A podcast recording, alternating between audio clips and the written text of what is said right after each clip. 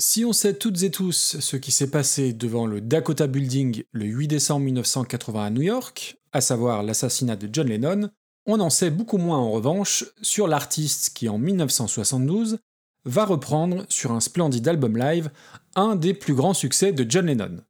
Jealous Guy donc pour les deux du fond qui dorment ou qui n'auraient pas lu le titre de l'épisode. Et je vais donc aujourd'hui peut-être vous le faire découvrir, et si tout va bien, apprécier.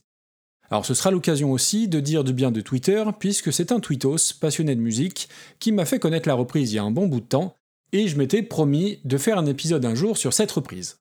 Allez, c'est parti, générique.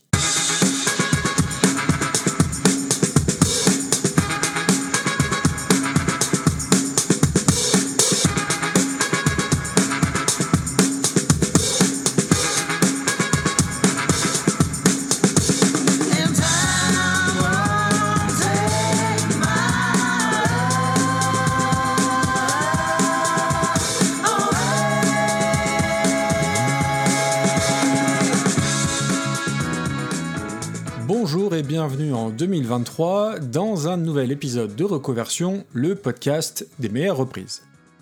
C'est présentement le 102e volet et aujourd'hui on va s'attaquer à une chanson un peu particulière dans le sens où j'ai l'impression de la connaître depuis toujours et dont j'ai toujours entendu plusieurs reprises que j'ai souvent préférées à l'original. Alors c'est une chanson qui fut écrite et composée par un des plus grands artistes du XXe siècle et qui pourtant ne fait pas partie, je pense, des immenses classiques incontournables que le très grand public peut reconnaître en 3-4 secondes. Alors on va dénombrer quasiment 120 reprises officielles de ce morceau, et cette chanson appartient d'ailleurs au club des titres où c'est justement le succès d'une reprise en particulier qui a permis de faire connaître la version originale.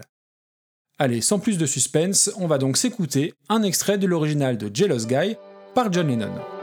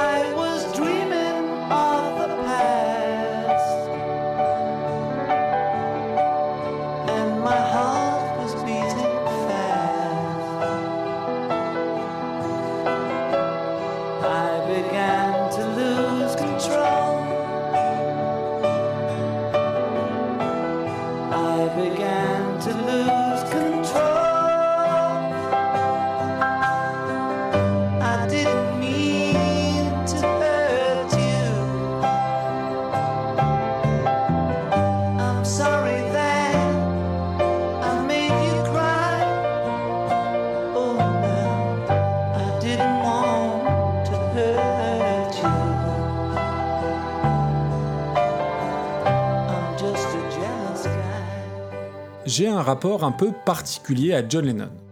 Alors évidemment, qui suis-je pour émettre un tant soit peu la moindre critique à l'égard de ce génie universel?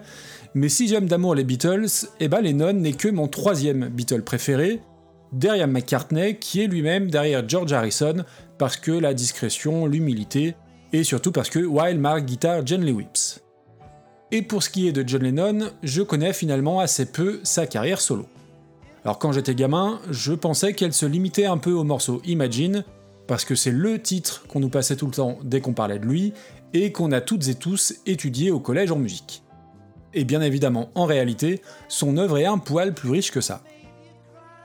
Du coup, plutôt que de sortir 3-4 poncifs et 2 infos inutiles sur Lennon ou sur Jealous Guy, j'ai préféré me référer aux spécialistes français des Beatles, la Bible basque des Fab Four, avec qui on avait eu l'occasion d'enregistrer en compagnie de dames un super cover Beatles.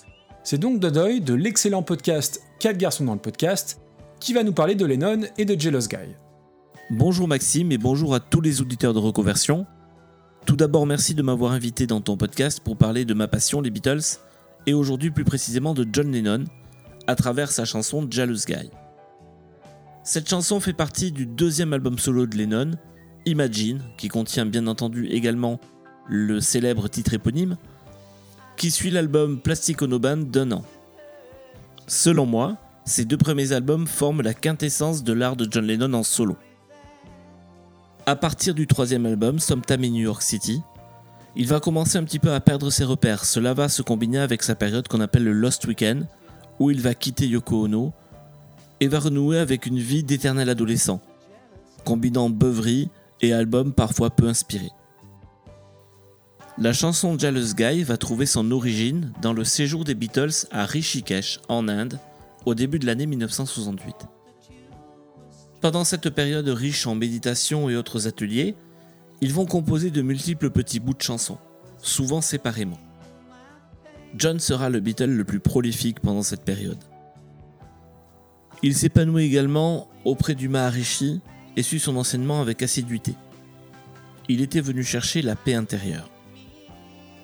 Cependant, après un entretien avec Prudence Farrow, la sœur de Mia Farrow qui donnera son prénom à la chanson Dear Prudence de l'album blanc, il apprendra que le Maharishi a eu des gestes déplacés envers elle. Fou de colère, il va aller le trouver pour lui annoncer sa décision de quitter l'ashram sur le champ. Surpris, le Maharishi lui demandera les raisons de sa décision. Ce à quoi John répondra d'une manière cinglante Si tu es si cosmique que ça, tu devrais le savoir. Retour en Angleterre pour les Beatles, et il est temps, après ses pérégrinations en Inde, de remettre à plat tout le travail qui a été accompli pendant le séjour. Les Beatles vont donc se retrouver à Escher, dans la résidence de George, pour se jouer les uns aux autres les morceaux de chansons qu'ils considèrent suffisamment bons pour être travaillés en groupe et terminés sur le futur album. Ces enregistrements sont aujourd'hui connus sous le nom de Escher Demos, et c'est bien entendu une partie de ces morceaux qui constituera l'album blanc. Parmi tous ces morceaux travaillés, on trouve, vous l'aurez deviné, ce qui deviendra plus tard Jealous Guy. À l'époque, elle porte le nom de On the Road to Rishikesh. C'est une chanson qui parle de la nature. Elle a été inspirée à John par une conférence du Maharishi qui portait pour nom Mother Nature's Children, les enfants de Mère Nature. Mais si vous connaissez un petit peu le travail des Beatles et notamment l'album blanc, vous savez qu'il existe sur cet album une chanson dont le titre se rapproche fortement du titre de la conférence. Cette chanson c'est Mother Nature's Son, une petite ballade à la guitare acoustique composée par Paul en Inde. Vous l'aurez donc deviné, deux chansons portant sur la même thématique ne pouvant pas terminer sur le même album, la chanson de John a été écartée au profit de celle de Paul. Les Beatles tenteront de la terminer pendant les sessions de Let It Be au mois de janvier 1969, mais sans succès. Lorsque le 10 avril 1970, Paul annonce la fin des Beatles, les anciens membres vont piocher dans ce vivier de chansons non terminées pour nourrir leurs premiers albums solo. Ce fut le cas pour All Things Must Pass de George, ce fut le cas pour le premier album de Paul, et bien entendu, les deux premiers albums de John vont se nourrir de ces bouts de chansons. C'est là que On the Road to Rishikesh va faire sa mue pour devenir Jealous Guy. Entre-temps, la chanson a changé de thématique. D'une ode à la nature, elle est devenue une explication de John pour sa femme. Il veut lui expliquer pourquoi il est si jaloux. Et il n'a d'autre justification que l'amour incommensurable qu'il lui porte. Paroles et musique sont terminées, place maintenant à l'enregistrement. Celui-ci se tient le 24 mai 1971 au studio d'Ascot. Parmi les musiciens présents à cette session, on note la présence de Nicky Hopkins, sans doute l'un des tout meilleurs pianistes de session de toute l'histoire de la musique pop. Il y a également Klaus Voormann, qui tiendra la basse sur beaucoup d'albums des Beatles solo. Mais il y a aussi Joey Mullen et Tom Evans, deux membres du groupe Badfinger, le premier groupe à avoir signé sur le label Apple des Beatles.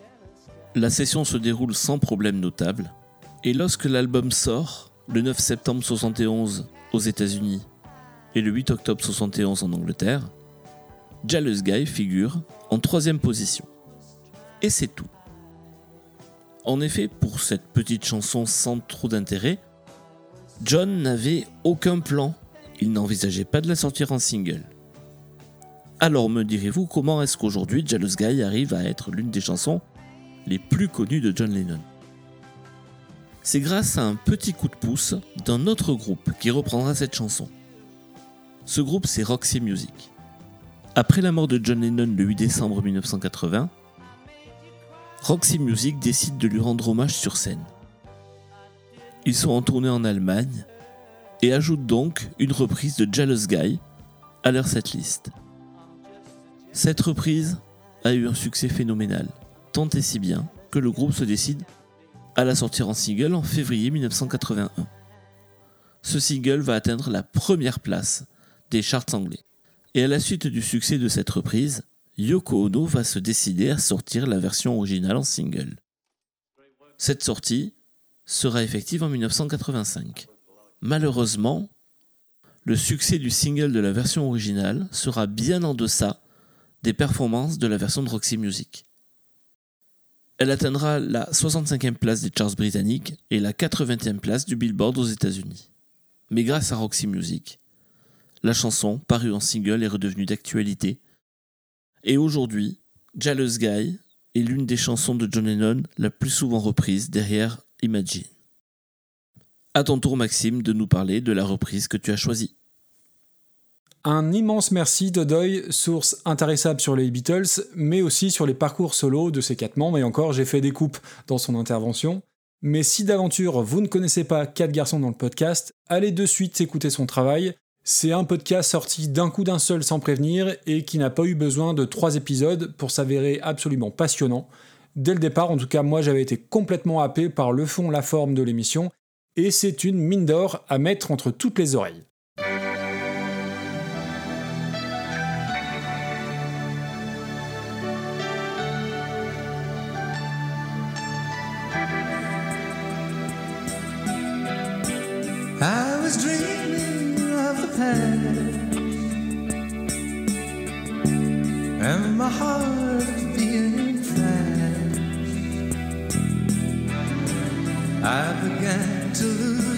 Oh.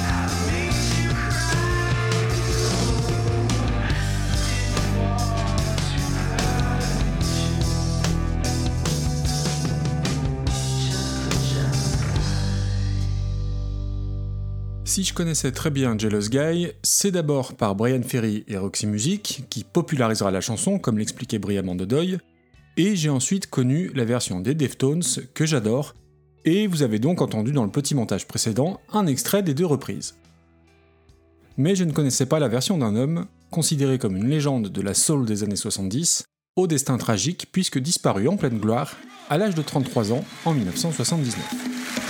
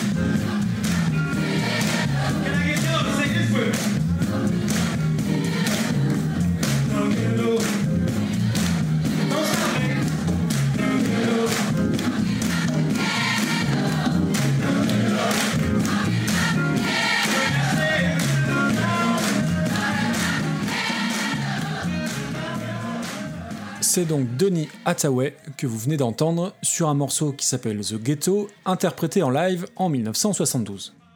Enfin, c'est un très court extrait, puisque la moindre version live dure généralement 10-12 minutes, avec de longs passages d'orgue ou de congas absolument irrésistibles.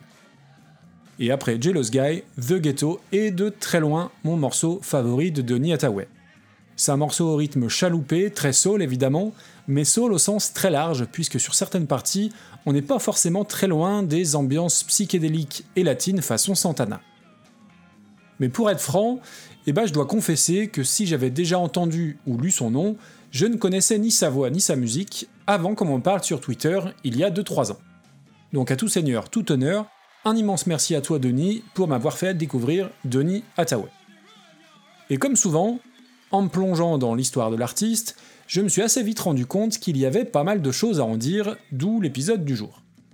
D'abord, eh c'est qu'à l'instar de ma méconnaissance sur son sujet, j'ai pas l'impression qu'Hathaway jouisse d'une énorme notoriété, du moins chez nous. Alors comme souvent, la France est davantage un pays de variété qu'autre chose, on est donc peut-être l'exception qui confirme la règle. Donny Hathaway est en tout cas une source d'inspiration pour beaucoup d'artistes anglo-saxons, George Benson, Alicia Keys par exemple, et il était même le chanteur favori d'Amy Winehouse, qui le cite directement dans Rehab. Cause there's nothing,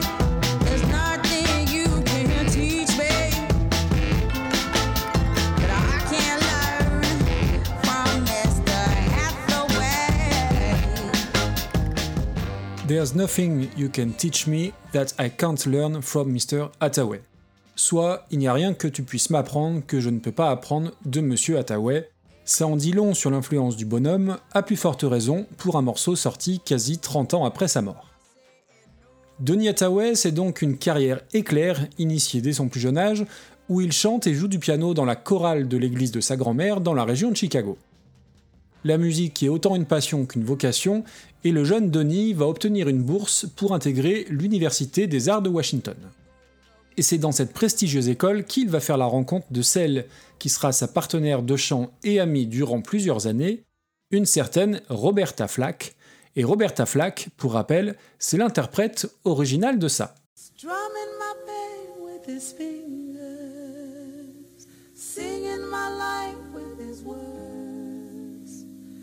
Killing me softly with his song,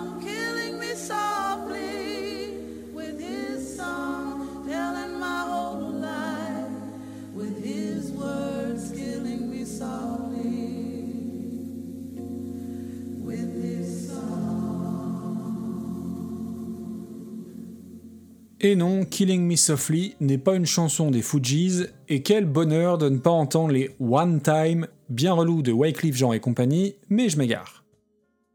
Donny Hathaway va commencer sa carrière d'artiste en étant d'abord compositeur, producteur et arrangeur pour les autres, à Chicago, notamment pour un tout jeune label, Kurt Tom Records, Cœur pour Curtis Mayfield et Tom pour Eddie Thomas, les deux créateurs du label. Hathaway va participer à des enregistrements de grands noms de la scène soul RB américaine de l'époque, des staple singers à Jerry Butler, en passant par la grande Aretha Franklin, rien que ça. Après un premier single anodin en duo, alors non pas avec Roberta Flack mais avec June Conquest, 1969 voit la sortie de son premier album en solo, Everything Everything, illustré par l'excellent The Ghetto justement, dont vous avez entendu un extrait tout à l'heure.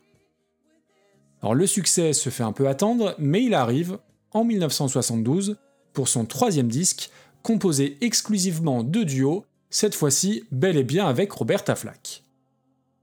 Un album qui s'appelle tout simplement Roberta Flack et Donny Hathaway, et qui va s'écouler à plus d'un million d'exemplaires, grâce à des versions de chansons de Carole King ou d'Aretha Franklin, encore elle, mais aussi et surtout grâce à Where's the Love, qui va cartonner un peu partout dès sa sortie.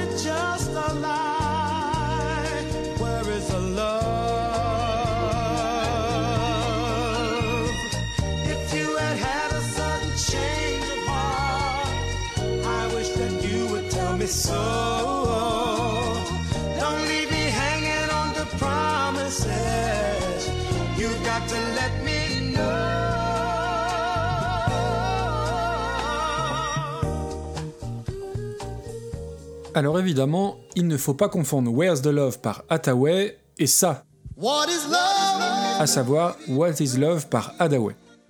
Et comme j'ai pas franchement de transition après cette vanne ratée, revenons à 1972 qui constitue très certainement l'apogée de la carrière de Donny Hathaway. Alors une apogée qui paradoxalement marque le début des difficultés au-delà de la simple galère puisque c'est à ce moment-là qu'il commence à avoir de sérieux problèmes psychiatriques. Il est sujet à de fortes périodes de dépression, à de la paranoïa de plus en plus prégnante, au point de se voir diagnostiqué comme schizophrène. Dès 1973, il se voit contraint de subir un lourd traitement, à base de 15 médicaments à prendre quotidiennement, et ce alors qu'il n'a même pas 30 ans. Un traitement qui, selon les dires de son épouse de l'époque, n'était pas toujours suivi très scrupuleusement. Et ce qui va donc l'enfoncer davantage dans sa dépression avec plusieurs hospitalisations.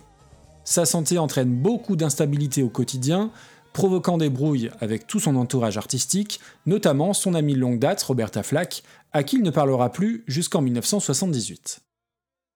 1978, c'est l'année qui marque le retour de Donny Hathaway, le temps d'un duo, The Closer I Get to You, sur l'album de Roberta Flack.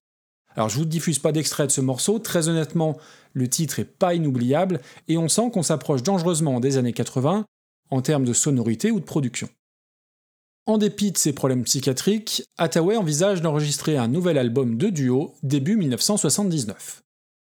Des sessions démarrent à New York, mais lors d'une séance de travail, le 13 janvier 1979, son comportement, imprévisible et irrationnel, amène son management à couper court à la journée et invite tous les intervenants, musiciens et techniciens, à rentrer chez eux. Quelques heures plus tard, le corps de Donny Hathaway est retrouvé inerte sur le trottoir de son hôtel, en contrebas de sa chambre, située 15 étages plus haut.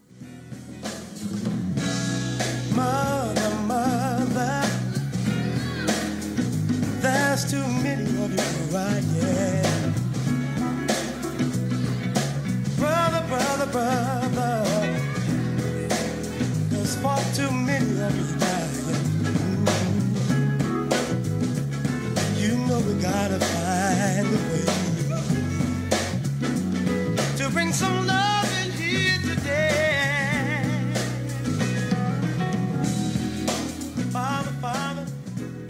Si certaines théories selon lesquelles il aurait été assassiné commencent à circuler, la police conclut assez rapidement à un suicide, Donny Hathaway semblant avoir sauté de son balcon, sans aucune trace de lutte présente dans sa chambre. Et l'ironie du sort veut que l'ultime enregistrement de Donny Hathaway soit une chanson coécrite avec Stevie Wonder, un titre qui s'appelle You Are My Heaven. 33 ans, c'est évidemment trop jeune pour mourir, et si son œuvre est de fait très concentrée, Donny Hathaway est une influence pour toute une scène musicale américaine et internationale, bien au-delà de la simple soul. Alors je parlais d'Alicia Keys ou d'Amy Winehouse tout à l'heure, mais il est aussi cité comme référence par Stevie Ray Vaughan, par le musicien soul jazz Raoul Maiden, par le rappeur Nas, et est considéré comme le meilleur chanteur de tous les temps par Justin Timberlake.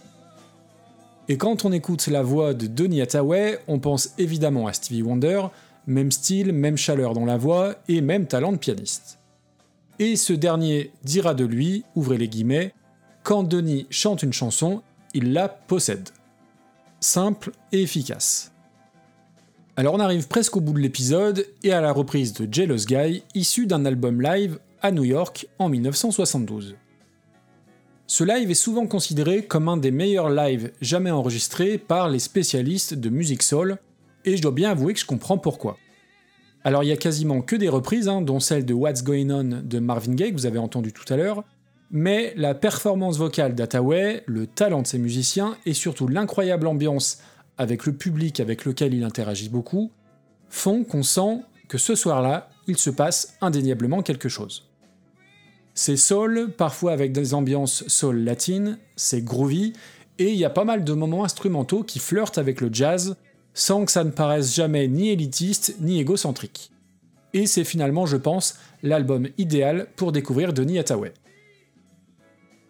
Et pour ce qui est de sa reprise de Jealous Guy, elle m'a happé dès la première écoute. Il y a d'abord ce piano frétillant et cette ligne de guitare bluesy, déjà très loin de la VO, mais aussi, et surtout, ce chant qui m'a emporté dès les premiers mots.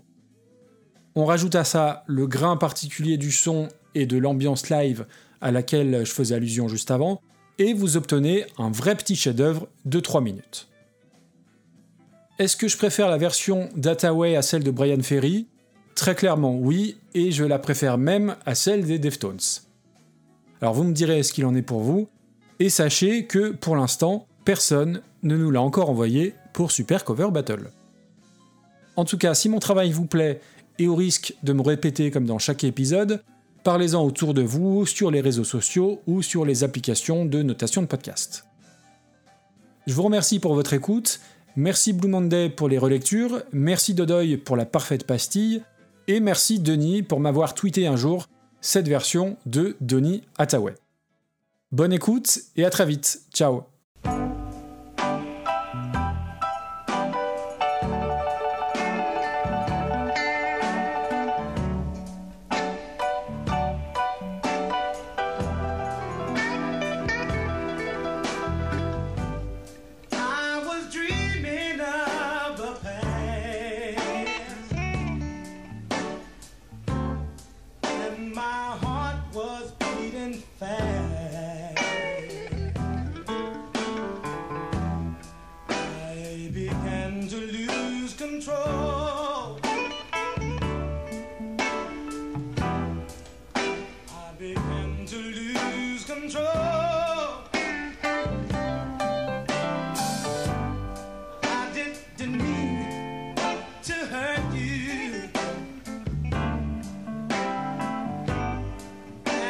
sun.